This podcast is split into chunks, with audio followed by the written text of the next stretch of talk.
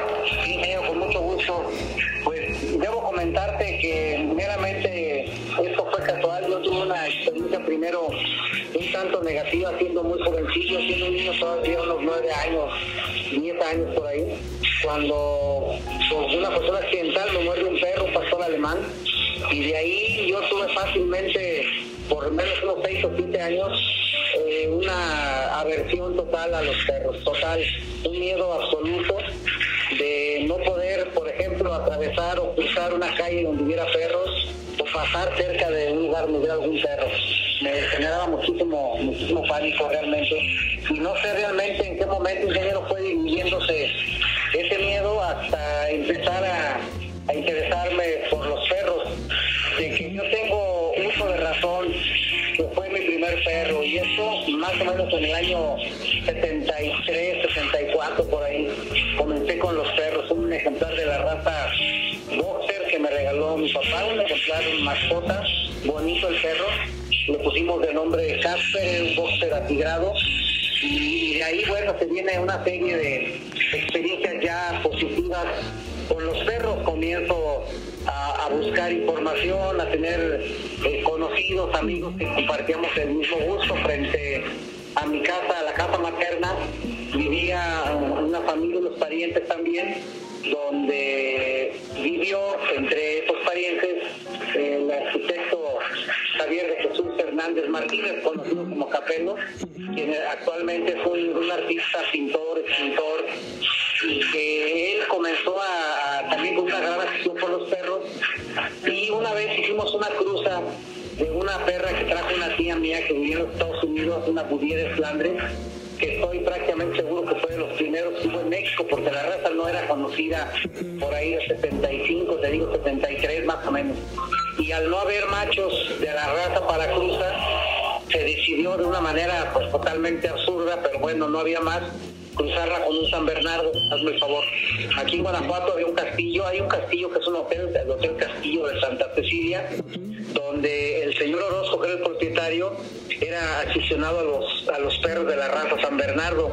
Y este señor Orozco tenía pues una eh, posición económica bastante buena y se daba el gusto y el privilegio de poder importar perros de, directamente de Suiza o de los Estados Unidos o de, de donde él encontrara algún perro que, que le gustara, precisamente para tenerlos en el hotel era un atractivo más poder entrar al hotel y ver ahí 10, 12 San Bernardo, era algo majestuoso. Se cruza entonces con ese perro, de ahí quedan esa cruza de Bouvier con San Bernardo, y dio unos perros excepcionalmente inteligentes, rústicos, no parecían San Bernardo ni parecían Bouvier, parecían como un schnauzer grandote, así peludos, pero eran amarillos o eran negros, y todos ellos fueron colocados en distintas familias pero con el, la característica, el sello característico de su enorme inteligencia. Entonces, pues de ahí más me empiezo a involucrar, yo te digo, con los perros. Mi pariente Capelo, mi primo, empieza también a comprar perros. Él compró un San Bernardo para exposición, compró un gran danés, tuvo un brajo alemán. Entonces yo un setter también. Y ahí empecé yo a ver los perros de exposiciones. Ya posteriormente aquí en Guanajuato, por ahí también del año 78, más o menos, 75, hubo una exposición de la Federación Canófila Mexicana, a la cual yo asistí como mero eh, espectador, estaba yo muy, muy, muy, muy joven todavía, muy, y de ahí empezamos, ingeniero, con el, con el gusto de los perros, hasta hacer de esto lo que actualmente es mi profesión y mi actividad principal de los últimos 25, 30 años para acá. Muy bien, excelente. ¿Y cómo fue el hecho de que de una familia de abogados donde se ejercía la abogacía en la mesa de la comida surgió un médico veterinario? Pues fui la oveja negra, fui la oveja negra, efectivamente mis papás abogados, mis hermanos abogados, uno de mis hijos abogados y pues yo tuve la, yo intenté, déjame decirte, intenté, hice el propedéutico para entrar a la Universidad de Guanajuato, a la Escuela de Derecho, pero no presenté el examen de admisión. Ya posteriormente me inscribí, más bien saqué la ficha en la Universidad de La Salle, que antes era la UBAC, Universidad del Bajío AC, que estaba todavía incorporada a la Universidad de Guanajuato, y ahí hice mi examen de admisión en el año del 84 para ingresar posteriormente ya en el mes de agosto. Estuve solamente un mes, ya estaba yo casado, yo fui una persona que la mitad de mi vida he estado casado y la mitad he estado soltero. Y este, finalmente en el 84 entro, estoy solamente un mes en la, escuela y me retiro. Eh, aborté la, la intención de estudiar y me regresé a Guanajuato y estuve haciendo acá pues otras actividades estuve trabajando impermeabilizando azoteas, estuvimos haciendo, eh, tuvimos un restaurante, una fumiga, trabajando una fumigadora, en fin, eh, aprendiendo cosas, ¿no? Que finalmente siempre son útiles. Y, eso fue en el 84 y regreso en el 94, 10 años después, a iniciar otra vez la carrera desde el primer semestre, obviamente, gracias al apoyo de mi esposa, gracias al, apoyo de mi familia en general, así como la familia de mis suegros. Entonces, eso me, posibilitó que yo tuviera la oportunidad de iniciar y, finalizar mi carrera titulándome como médico veterinario en el año 99. Muy bien, excelente. Oye, médico, ¿y cómo nos puedes narrar el Mira, te comentaba que dio una exposición por ahí de los años 70 en, Guanajuato, los Jardines de los Pastitos, que lo hizo directamente la Federación Canófila Mexicana. Después de eso, por ahí en el 80 y bueno, en, ese inter yo, como en los 80, principios de los 80, estuve acudiendo a, distintas exposiciones caninas. En León hubo una, me recuerdo muy bien, en el Cerro Gordo, que la hizo la Universidad de La Salle, después de veterinaria con la Federación Canófila, con la Federación Canófila Mexicana, eso fue en el año del 82. En, en, en 82, en mayo, yo presenté ahí una perrita que era una cruz así nada más de Aquita, con no sé qué, este, y ganó mejor sexo opuesto, juzgó el señor Ralph Coggins, un americano, y de ahí, bueno, por ahí de los años 90, 95, 96, regresan las exposiciones Guanajuato, organizándolas la señora Blanca de González Maiz, que era una mujer eh, muy amable, muy inteligente, recientemente fallecida, y que ella tenía en ese momento las riendas del Club Canófilo de León, Guanajuato. Entonces el Club de León viene y hace el evento aquí a Guanajuato un año y al siguiente año este, una de las personas que estaba en el comité organizador de las fiestas de San Juan, el señor don Rafael Esqueda, lo encuentro en la calle y me dice, oye Luis Alberto, ¿qué estás haciendo? ¿Qué, pasa con los perros? X, ¿no? platicamos, era un muy, muy buen amigo el señor, animalero a muerte, tenía canarios, tenía palomas mensajeras, palomas de fantasía, un animalero en toda la expresión de la palabra, don Rafa. Y, este, y me dice, oye, ¿por qué no te acercas a la gente que está organizando la exposición para que tú la hagas? Tú eres de Guanajuato y que mejor que la haga alguien aquí, bla, bla, bla. Oiga, don Rafa, le agradezco mucho, pero no sé quién organiza. Me pasó todos los datos, el teléfono a la señora, me, me comuniqué con Blanca, este, me quedé de ver, ella vivía eh, ahí por la Salle, está acá en, Dios Moderno. En la Salle Panorama. no, no, no, la está acá, no es Panorama. Está el Dios Moderno. En ah, por, ahí hay una escuela de la Salle también, creo secundaria. Sí, sí, sí. Por ahí venden unas, unas este, caldos de oso buenísimos por ahí, por ese rumbo. Y total que este hablé con ella, amabilísima Blanca, amabilísima, logramos hacer una muy buena amistad y me dijo, mira Luis Alberto, yo tengo ya la, la, fecha que me dio la federación para hacer el evento, no puedo dejarte el evento porque aparte no estás inscrito en la federación, entonces tendrás que hacer un club, bla, bla, bla, yo te doy todas las facilidades, lo que yo tengo, lo que yo hice para que tú lo puedas armar, te conecto con la gente de la federación y adelante. Eh, perfecto, entonces se programó para que el próximo año el evento lo hiciera yo. Ahí hubo un detalle, sí me pasó Blanca los contactos y todo, pero yo no sé en qué momento yo busco un teléfono de México y me comunico a lo que entonces se llamaba la Confederación de Asociaciones Canófilas de la República Mexicana, CONACARM, por sus, por sus iniciales, y ahí contacto al ingeniero Fernando Olacia, que era el presidente de la Confederación. La Confederación en un momento dado fue la contra vamos a llamarle así, de la Federación Canófila Mexicana. Entonces, este, me dice él, no te preocupes, ¿para cuándo? Yo te doy fecha, yo esto, yo lo otro. Yo estaba confundido porque no sabía yo en ese momento de esas dos vertientes que existían, pues, ¿no? Entonces yo me comprometo con la CONACAR y hago en el, en, el, ese año, en 90 más o menos, 97, hago la, la exposición canina con CONACAR y estuve también compitiendo dos, por lo menos dos años o tres años en esta agrupación que posteriormente desapareció, ¿no? Desaparece.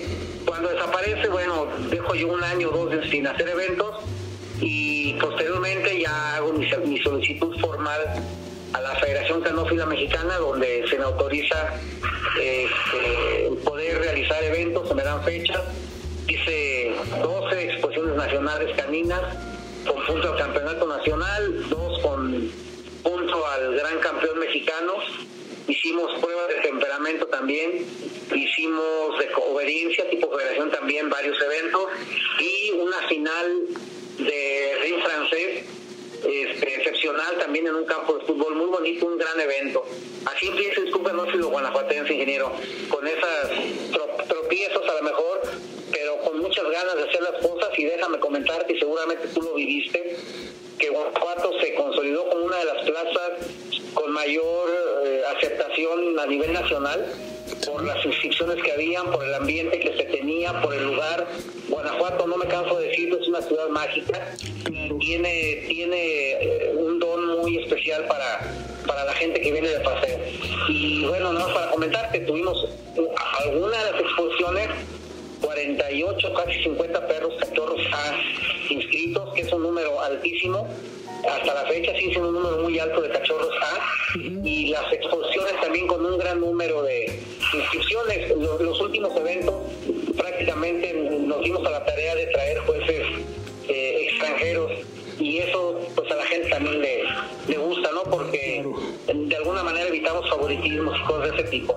Claro, sí, sin duda, eventos muy memorables que han hecho historia en la canofilia en México y, ¿por qué no decirlo, en el mundo? Porque, como bien dices, eh, trajiste muchos jueces internacionales y esto aportó también para su experiencia dentro de la canofilia en sus diferentes países. Sí, sí, sí, sí. Nos mencionaste también de la final de, ring, de ring francés.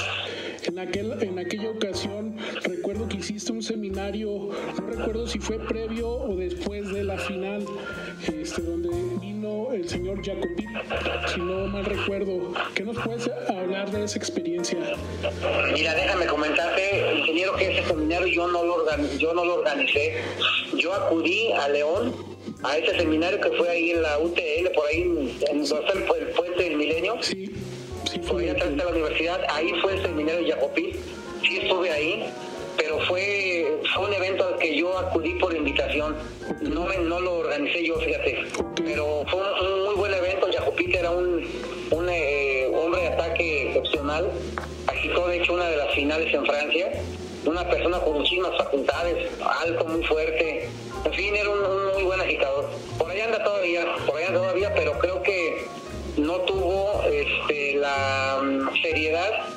o la dedicación pues que ese deporte requiere. Me voy a permitir este, mencionar a un amigo eh, común, un amigo de los de ambos, que es este, Pablo López, quien bueno sigue manteniéndose a un nivel excepcional en, su trabajo de, como hombre de ataque. Perdón, no es Pablo López, es Pablo Ortiz.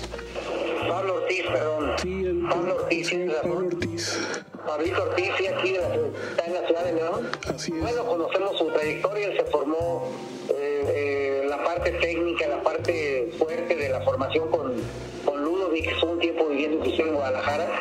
Bueno, Pablo sí ha tenido, Pablito Ortiz sí ha tenido esa disciplina y esa entrega y ese compromiso para poder este, mantener piernas y brazos y pulmones y, y todo, ¿no? Son, es un agitador excepcional realmente, Pablo, con muchas facultades y sobre todo muy serio. Déjame comentarte que en esa final que estamos comentando ahorita aquí en Guanajuato, Sí. no recuerdo si fue 97 o 98, no recuerdo. Pero en esa final agitó Pablo Ortiz y le toca agitar a uno de los perros de con quien en ese momento trabajaba, que era con Fernando Aguilar en paz descanse. Y en el, en, en el trabajo de, de agitación Pablo fue exactamente eh, imparcial, tal y como estuvo trabajando con los demás perros, a, a los perros que les tocó que le tocó el agitar. Y en uno de los ejercicios, sin, no, creo que fue la canasta, este, le hace el robo de la canasta al perro.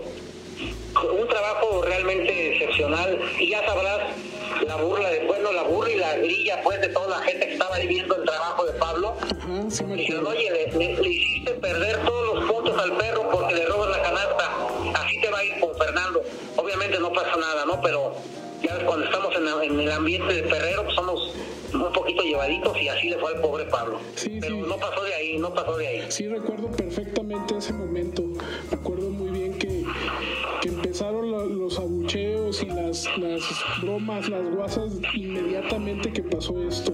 Sí, me acuerdo bien, me acuerdo bastante bien. De hecho, un saludo a Pablo Ortiz, que hoy es el, el único mexicano que tiene siete finales, siete copas, este, agitando él como, como hombre de ataque. Pronto lo, lo invitaremos a este, a este proyecto, a este programa, Sí, qué nos puede vale la- compartir.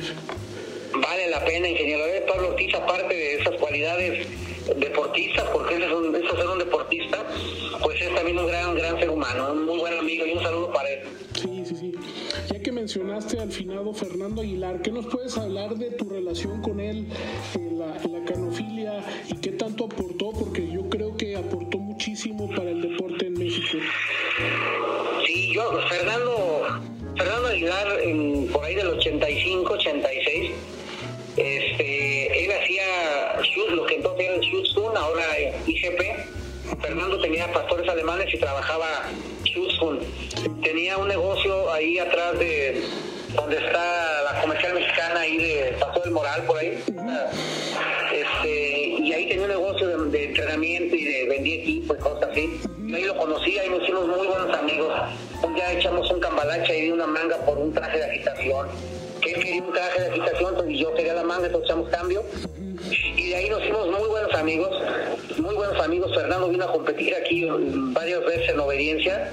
Vino también a dar demostraciones en, a las exposiciones caninas que, Sí. que teníamos. Y bueno, Fernando lo conociste también tú muy bien y era una persona eh, con un carácter muy abierto, muy ameno Así es. y tu- tuvimos muy muy buena muy buena amistad.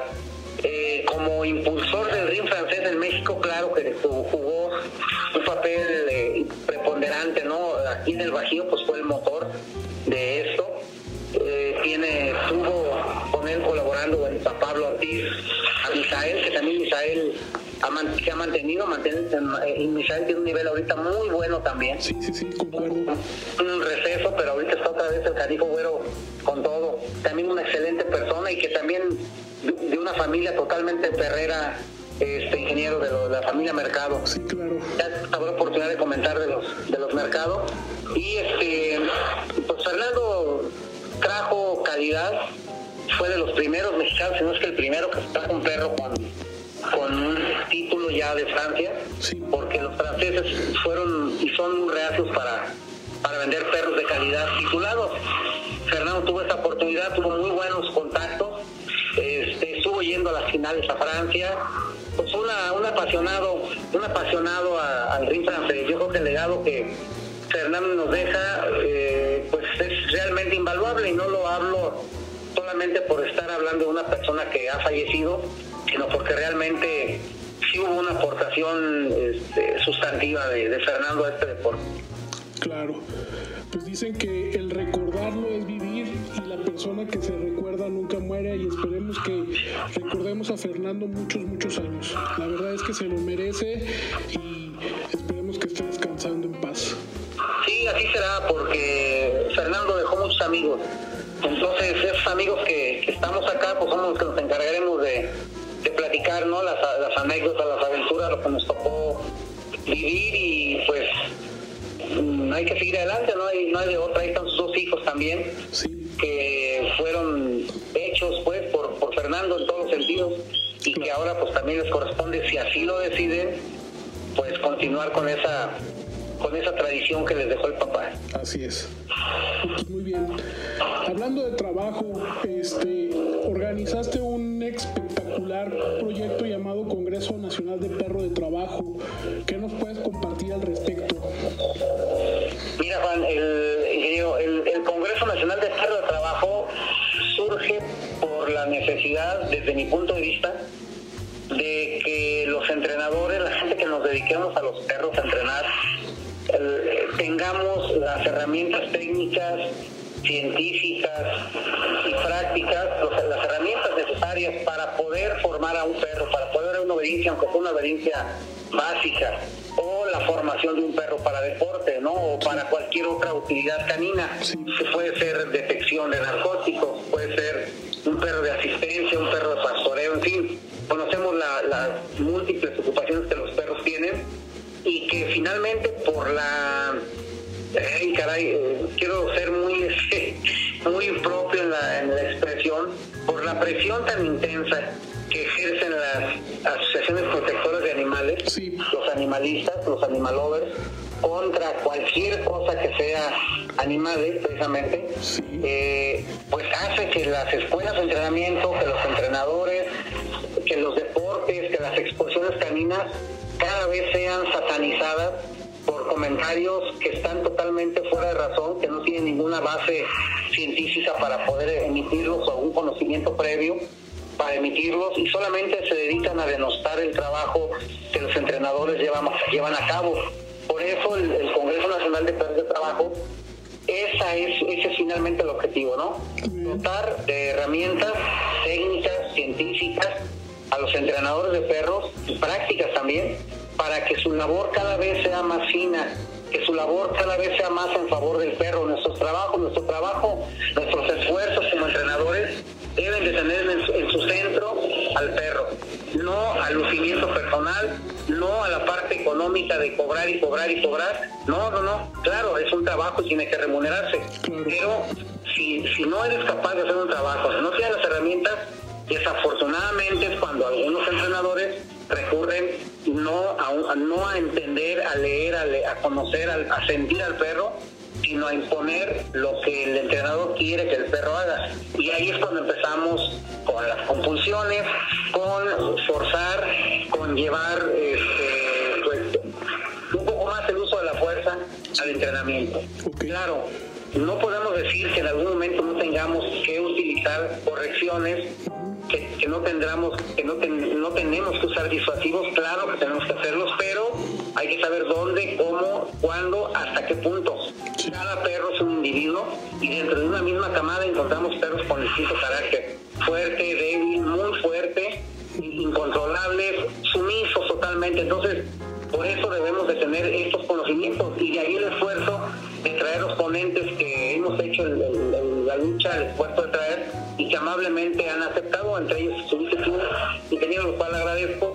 Y que bueno, finalmente es un, es un evento abierto a todo el público, no solamente para entrenadores, sino para todas aquellas personas y también para propietarios responsables que quieran adquirir una gama de conocimientos más amplia, porque pues el perro no solamente es quedarse de, quedarse de viendo y ya, hay que ver qué nos está diciendo el perro, esa postura, ese movimiento o no de cola, la postura de las orejas, el lamerse no la cara, en fin, todas esas señales que el perro nos, nos está diciendo y que tiene uno como propietario que conocer y como entrenador pues con mayor razón. En base a esto podemos evitar accidentes como propietario, en base a estos conocimientos podremos dar un mejor rendimiento a nuestros entrenamientos con perros con una actitud positiva, lejos de ser perros como se trabajaba hace 30 años, que se sentaba porque se tenían que sentar y no había de otra, y el perro se sentaba totalmente tembloroso, con las orejas arriscadas, la cola entre las patas, y cuando volvías a encontrar ese perro un mes después o dos meses, o para el paso de mando, el perro no quería saber nada del entrenador. Entonces, yo creo que afortunadamente ahora se trabaja en base y debe trabajarse en base al perro. Considero también que este cambio de, en la forma, en la percepción del entrenamiento canino, se deriva de los trabajos tan intensos profesionales de Helmut Reiser. Él viene a hacer un parteaguas en el entrenamiento canino. Concuerdo, concuerdo contigo. Pues lamentablemente yo creo que este año por la cuestión del coronavirus y todo lo que sabemos eh, se va a posponer. Yo creo que al siguiente año, no sé qué nos puedas decir de las fechas del próximo Congreso. Fíjate que para mí fue muy, bueno, además de lo que estamos viviendo, pues generalmente en el tema económico, en el tema de salud, el riesgo que existe tan alto, este, sí me pesó mucho haber cancelado porque traí este año al subcampeón mundial de un deporte que se llama obediencia clase internacional, Jesús Martín. Él está en, en Madrid y pues obviamente no puede salir de allá todavía, ¿verdad?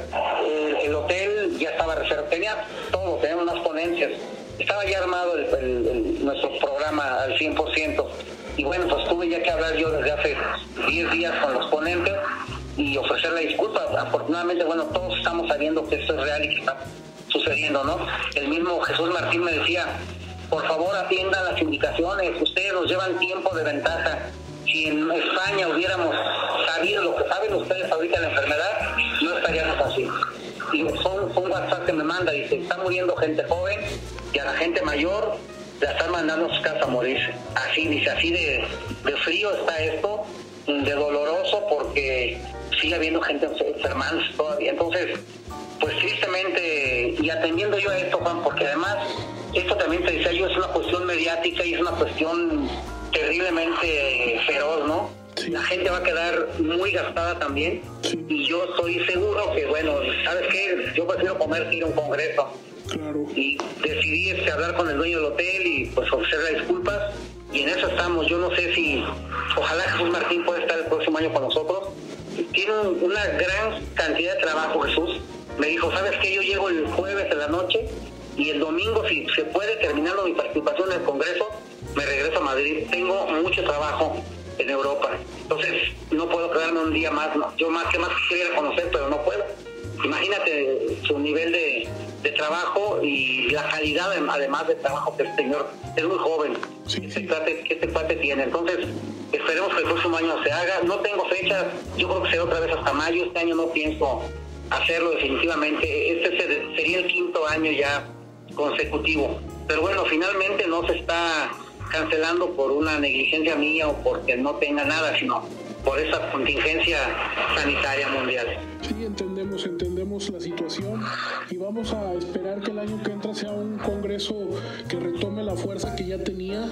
Eh, vamos a hacer lo posible para que con tiempo hacerles saber a las personas que escuchan este proyecto cómo se va evolucionando con el, con el concepto del Congreso Nacional de Perro de Trabajo y cuenta con este espacio para pues para hacerle saber a las personas cuándo y cómo se va a realizar la, siguiente edición, que estoy seguro va a ser un éxito. Muchas gracias, sí, te lo agradezco y, además te lo, te lo acepto porque sí se requiere pues la mayor parte de herramientas de canales de difusión. Muchas gracias. Hombre, gracias a, ti por la entrevista. Siguiendo un poquito con la cuestión del trabajo social y de, la parte de, de, lo que comentabas del perro incluido la sociedad, utilizándolo hoy en día como una herramienta. Hace tiempo que hicimos eh, la labor del buen ciudadano canino. ¿Te acuerdas cómo inició el buen ciudadano canino en México? Sí, claro. Eh, bueno, debo comentarte que fue un, proyecto por demás eh, novedoso, único, me atrevo a decirlo único, por cómo logramos si se puede utilizar esta palabra, el apoyo institucional del municipio de León. Nosotros, con tu trabajo, Juan, y con el nuestro, y con los entrenadores del Centro de Control Animal, logramos impactar de manera positiva al municipio. Eh, tanto así que tengo yo los, los números, los reportes mensuales de esos tres años de trabajo donde logramos logramos entrenar y dar en adopción a más de 2.000 perros. Ese es un, un número difícil de, igualar, pero aquí se consultaron, te decía yo, varios, varios factores. ¿no? Primeramente, eh, nuestro alcalde en ese momento, el señor Ricardo Sheffield, que es una persona muy, muy comprometido y con el gusto por los animales desde su papá. Recordemos al señor Richard Sheffield, que estuvo mucho tiempo en el patronato del Zoológico de León y que, bueno, pues ahí heredó también ese gusto por los animales. Y el señor Sheffield en su momento eh, aceptó, avaló, incluso era uno, fue uno de sus programas insignias en el, dentro del gobierno municipal de León. Y bueno, el brazo operativo fuimos nosotros, el Centro de Control Animal, donde más allá de estar pensando en eliminar animales, que aparte no era decisión nuestra, sino decisión de la Secretaría de Salud, que son quienes nos dan las metas a cumplir de eliminación de perros, y nosotros solamente tenemos que cumplirlas, este, estuvimos preocupados en, en pensar en qué hacer con tantos perros que llegaban al centro de control animal semanal diariamente, diariamente, y que gracias también aquí insisto, a la buena comunicación, Juan, que tenemos tú y yo y que hemos ya trabajado en varias ocasiones juntos, ha sido a la universidad, a la escuela veterinaria apoyarme con algunas conferencias, con varias conferencias cada semestre. Y bueno, eso generó esa buena, ese hilo conductor de la amistad ya de tantos años, pues generó que empezáramos con el proyecto. Después, la segunda parte este, fue la presentación que se le hizo al doctor Carlos Ofarril Galina, quien recientemente falleció hace tres semanas apenas. Y el doctor Carlos O'Farrill pues tuvo también el tino y tuvo la sensibilidad y la visión para apoyar ese proyecto. Ese proyecto que no se había hecho jamás desde un municipio, desde un municipio tan grande, el quinto más grande de la República Mexicana, y bueno, pues el doctor Farrell fue parte esencial. Esencial en el sentido de que los requisitos, los requerimientos que teníamos, se los hicimos llegar y se lograban, o sea, estaba, había la respuesta, ¿no? Lo más, lo más pronto que el proceso administrativo también permite. Se hicieron perreras, un área de perreras especiales para los perros de adopción, un área específica, se compró el tipo de entrenamiento, eh, participamos en, la feria, participamos en desfiles del 20 de noviembre que jamás había pasado, en la romería de la raza que tampoco jamás habían participado perros. Eh, nuestra participación en la feria en, León con las demostraciones de buen ciudadano canino, justo entrando a la feria, ahí pasando los reiletes, ahí trabajábamos, dimos varias demostraciones y la gente feliz, la gente interesada y aquellos que normalmente trabajan con perros de raza, perros legítimos, pues sorprendidos de ver el trabajo de los perros mestizos. Eh, también mencionar a los entrenadores que en ese momento realmente lograron construir esos perros, que sabemos que es difícil porque si con perros de raza, con perros legítimos, con pedigrís conocidos, de pronto no sabemos hasta dónde podemos llegar, pues con un perro mestizo que no conocemos su carga genética, que no conocemos su entorno, su, sociabilización previa, pues es todavía más complicado, ¿no? Entonces ellos, realmente ellos fueron quienes también mostraron cualidades ahí excepcionales, ¿no? Uno de ellos, Néstor, eh, un excelente eh, compañero de trabajo que originalmente su trabajo era capturar perro, terminó siendo de los entrenadores más, más notables, Jaime también, él era de Guanajuato y, trabajaba ya con nosotros en León.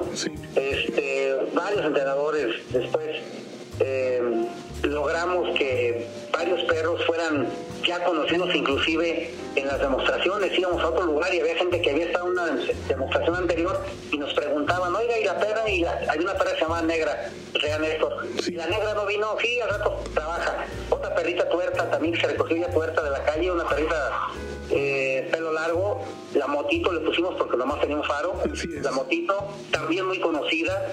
En, fin, este, en el libro que el inició Sheffield publica de gobierno, de sus de gobierno, el programa de Buen Ciudadano Canino figura ahí. Entonces fue una labor social interesante, inclusive, pues no sé, no hubo quien o no pensamos en ese momento, Juan, que hubiéramos hecho un estudio social de lo que ese programa impacta, o lo que las acciones estábamos haciendo nosotros, hasta dónde impactaban.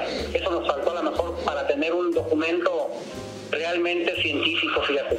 Pero bueno, ya habrá oportunidad más adelante.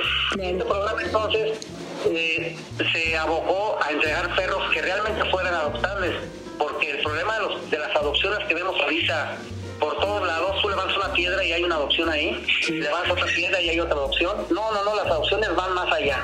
Tú no puedes eh, estar dando perros a diestra y siniestra a cualquier gente, cualquier perro, cualquier carácter que ni siquiera lo evalúan, porque ese perro va a tardar más en llegar a la casa que lo va a echar a la calle nuevamente. Los perros se seleccionaban o tienen que seleccionarse previamente para entrar a un programa de entrenamiento y de ahí todavía tienes algún filtro, uno o dos más, para ver si el perro puede ser dado en adopción y ahí tienes que conocer a dónde va a ir ese perro. Entonces nos tocó, te digo, porque de los perros que nosotros dábamos en adopción, tuvimos una, un porcentaje muy, muy bajo, me atrevo a decir que a lo mejor un 1% de perros que volvimos a tener de regreso al centro de control animal, que no los querían por alguna razón, no los regresaron.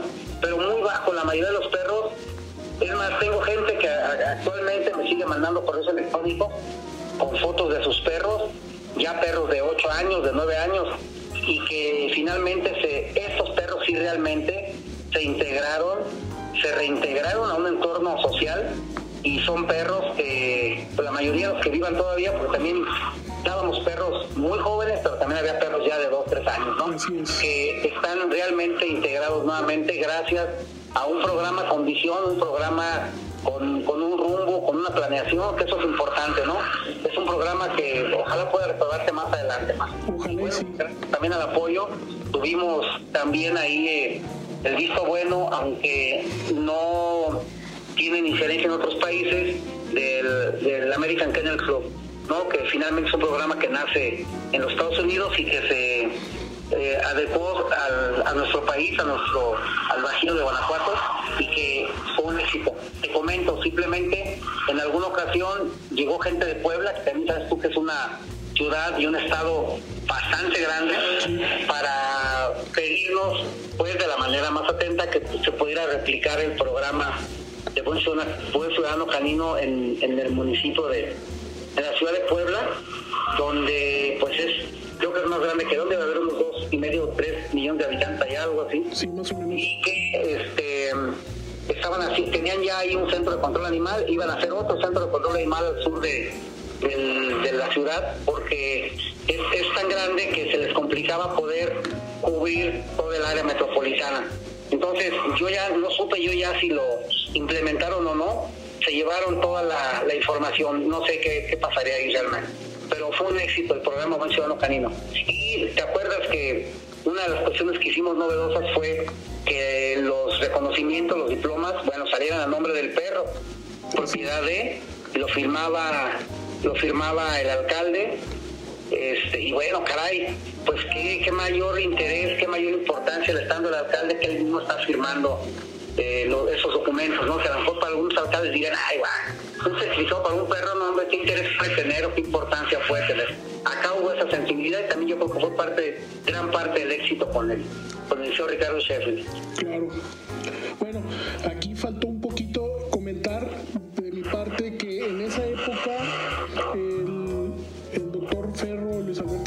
Ferro, fungió como director del Centro de Control y Rescate Animal, pero cuando él llegó al centro de control no se llamaba así, se llamaba Centro Antirrábico, si no mal recuerdo. Eh, se, hizo el cambio desde, desde el nombre del Centro de Control y Rescate Animal. Esto fue bastante novedoso para su época. Este, después, como bien dijo el, el doctor, también se hicieron cambios dentro del personal porque gran parte del personal se dedicaba a la captura de los animales se transformaron estos, estas personas de capturistas a adiestradores caninos. Y también creo que para ellos fue un cambio de visión de su estilo de vida. Totalmente, totalmente. Y déjame decirte aparte que cambió totalmente su presencia social. Eh, en muchas ocasiones, ingenieros, tú lo sabías, fueron agredidos, eran agredidos en las calles porque estaban haciendo la atención de reportes, ¿no? De capturar perros y eso. Pero cambia muchísimo entonces la percepción de, la, de los trabajadores del Centro de Control Animal a una cuestión más amable, a una cuestión más empática, más empática con los perros.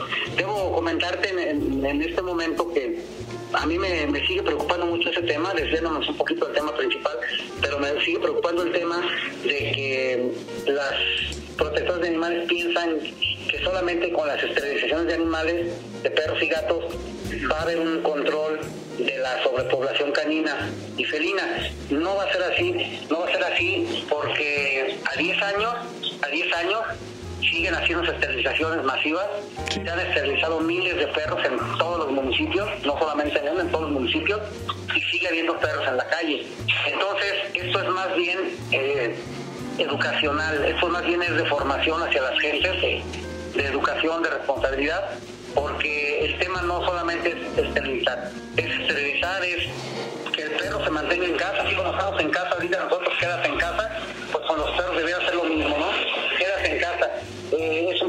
social, es un problema de salud pública, es un problema de imagen, entonces tiene que tratarse en un desde varios, desde varios, este, desde varios entornos, pues, de, varias formas de abordar el problema, ¿no?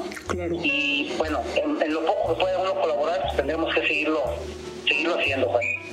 Pues sí, este, curiosamente hoy estamos grabando este episodio, es marzo del 2020, y me acuerdo perfectamente marzo del 2010 fue la primera exhibición con perros de buen ciudadano canino. No sé si te acuerdas, pero prácticamente este mes cumplimos 10 años de haber iniciado ese programa que duró aproximadamente tres años, tres años y medio. Y pues para mí ha sido una gran experiencia de vida, me cambió mucho la perspectiva de de cómo, cómo puede hacer uno un movimiento que a veces pareciera insignificante. Yo en el, momento que empecé a platicar con AKC lo hice con la intención solamente de pues de seguir trabajando, de seguir, como tú dices, la enfermedad de perros que tenemos, de seguir haciendo algo, de no aburrirme, pero nunca pensé que fuera llegar a, a lograrse algo tan importante y tan significativo, hablo por mí, en la vida personal, ¿no?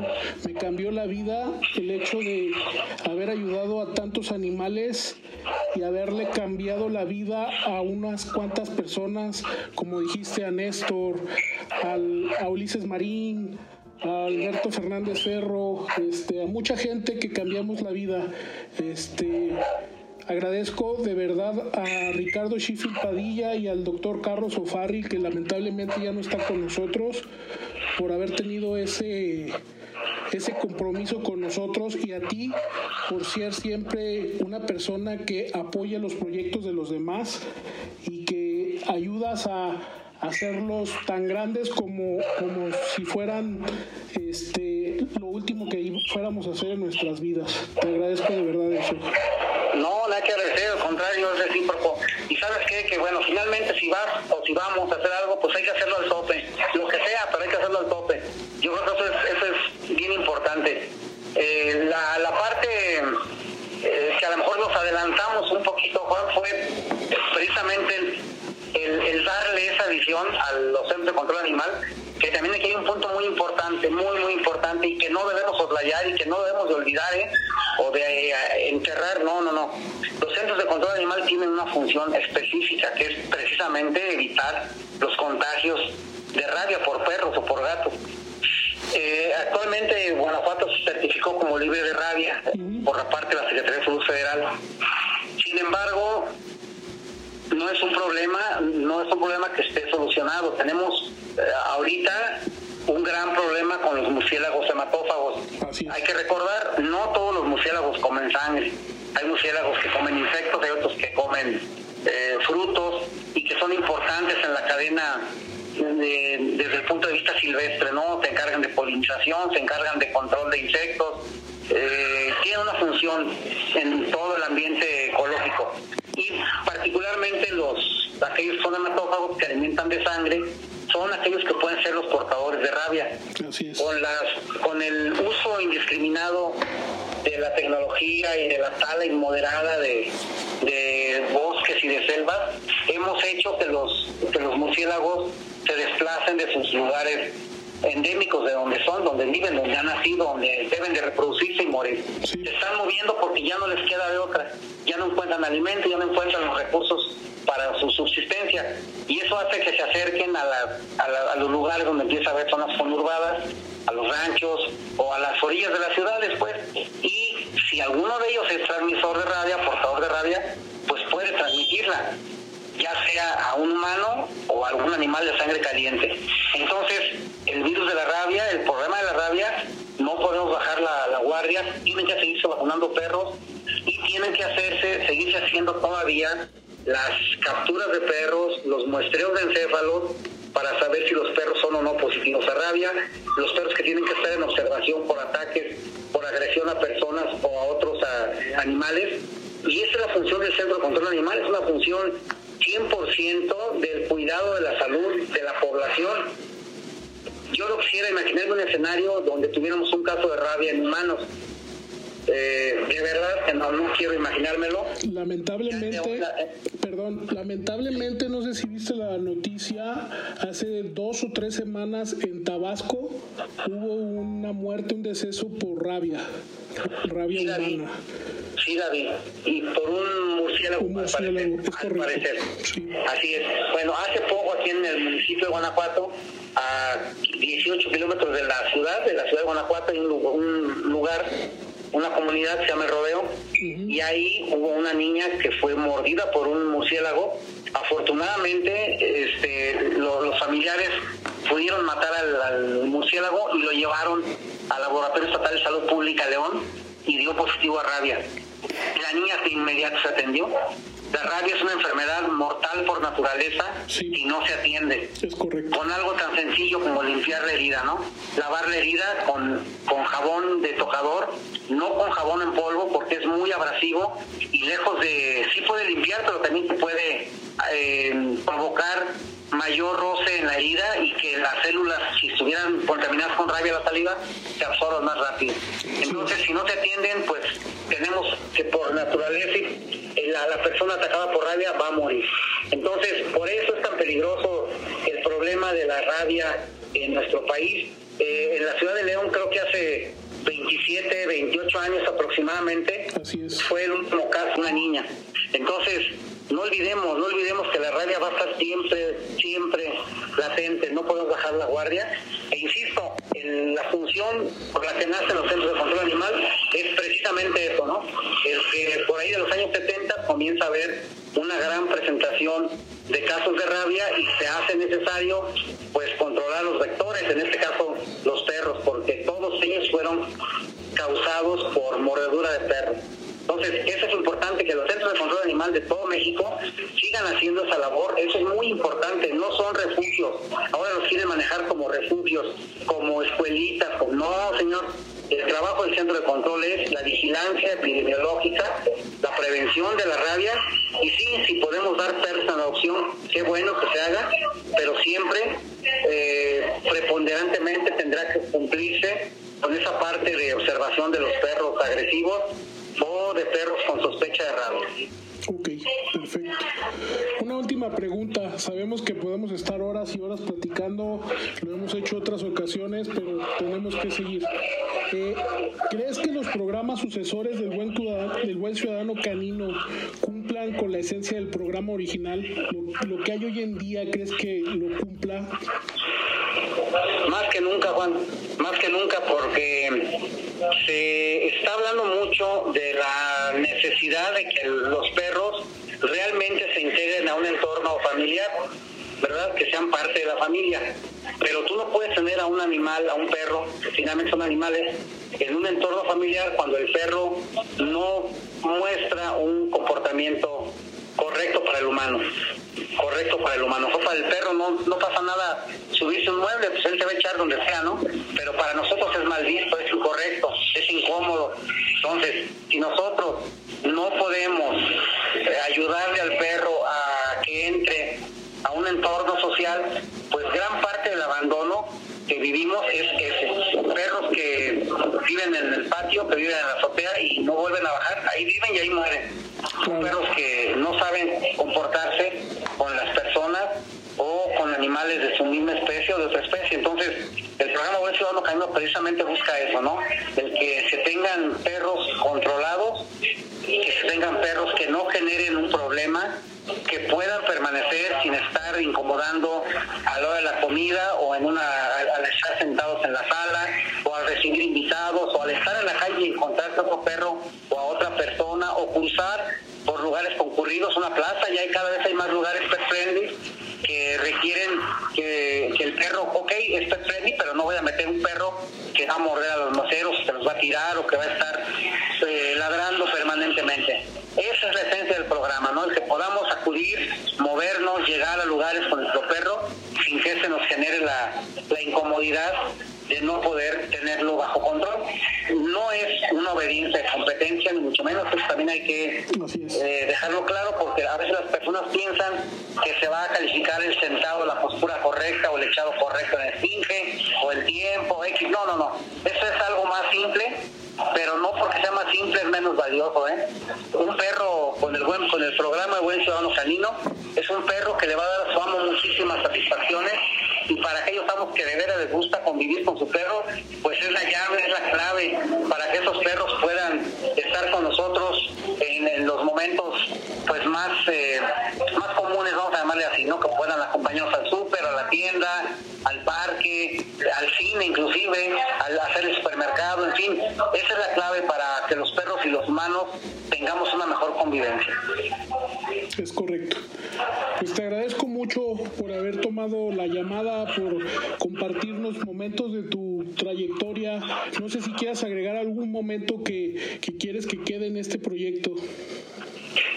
Pues yo creo que es importante reactivarlo, es muy importante reactivarlo y que pues en su momento esto pueda llegar a más a más ciudadanos para que pueda socializarse y que obviamente con la supervisión de quienes tienen ya la capacitación, la experiencia para implementar los el programa, pues puedan llevarlo a cabo en, otras latitudes. Yo creo que sería muy bueno y aparte te decía que a lo mejor nos adelantamos un poco. Ahorita este programa eh, viene, vendría a coronar muchos esfuerzos porque es de lo que se habla. Actualmente, si tú te fijas, es de lo que se habla, Juan. De los perros, de los perros, de los eh, la necesidad de convivir, de no abandonarlo, de no esto, de que no haya maltrato.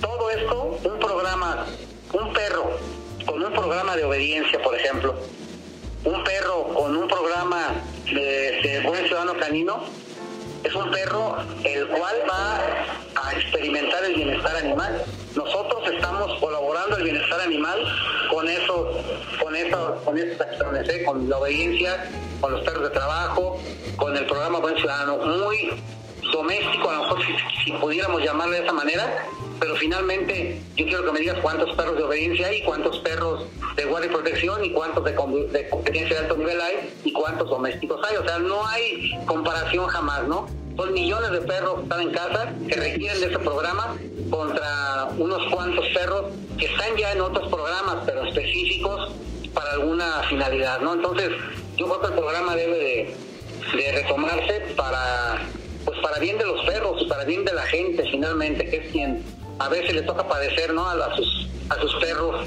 por exceso de, cariño, por permisibilidad exagerada. El perro no tiene ningún límite, el perro no sabe qué, está bien o qué está mal porque nunca se le ha hecho saber.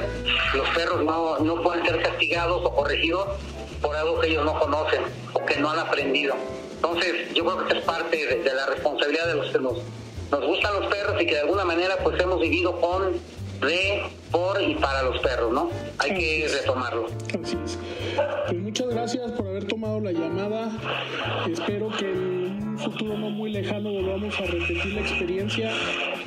Y no sé si quieras agregar algo, algo de, tu experiencia personal, alguna historia que recuerdes de, para cerrar este capítulo.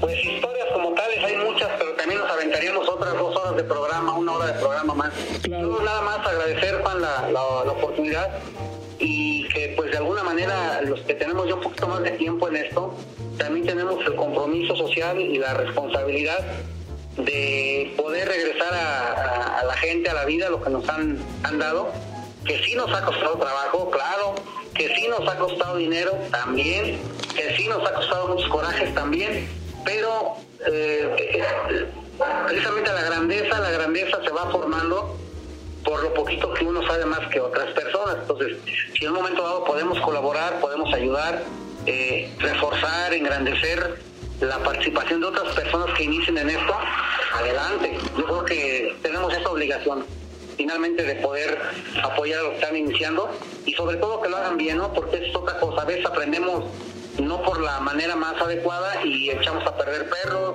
y a veces nos desesperamos y perros buenos los desechamos porque no supimos, estuvieron, no estuvimos a su altura. Son perros que nos llevan por mucho y a veces no sabemos cómo gestionar esas habilidades de los perros porque no tenemos las herramientas suficientes para, para poder eh, entenderlos. El doctor Francisco Martínez, a quien tú conoces perfectamente bien, en sus seminarios de perro, de entrenamiento, él habla de una caja de herramientas que debemos de tener para poder entender, entrenar y tener los recursos que tienen que aplicarse para, para los perros. Y la caja de herramientas no solamente es el collar y la correa o la pelota, o no, es lo que traes en tu cabeza también. Son conocimientos que sean los adecuados y el timing para aprovecharlo y aplicarlo en el momento correcto, tanto el premio como el reprender o el corregir. Dicen los, los alemanes, los alemanes que, al perro se le corrige por pensar hacer, no, no se le corrige cuando ya lo hizo. Entonces tenemos que ser muy perceptivos, leer a nuestros perros y esto solamente con la práctica. Pero creo yo, para eh, cerrar esto, pues, de que sí tenemos que dar algo de lo que hemos aprendido, Juan, y que nos ha llevado a conocer tanta gente y aparte tantas satisfacciones, ¿no? Pocas, muchas, regulares, pero satisfacciones al fin, gracias a los perros. Así es. Pues una vez más, muchísimas gracias y estamos en contacto. Te agradezco muchísimo. un abrazo, un abrazo virtual y ya ahora que podamos salir aquí del encierro, nos encontramos para saludarnos. Así es. Recuerden que, recuerden que. Saludos a todos, menos a uno.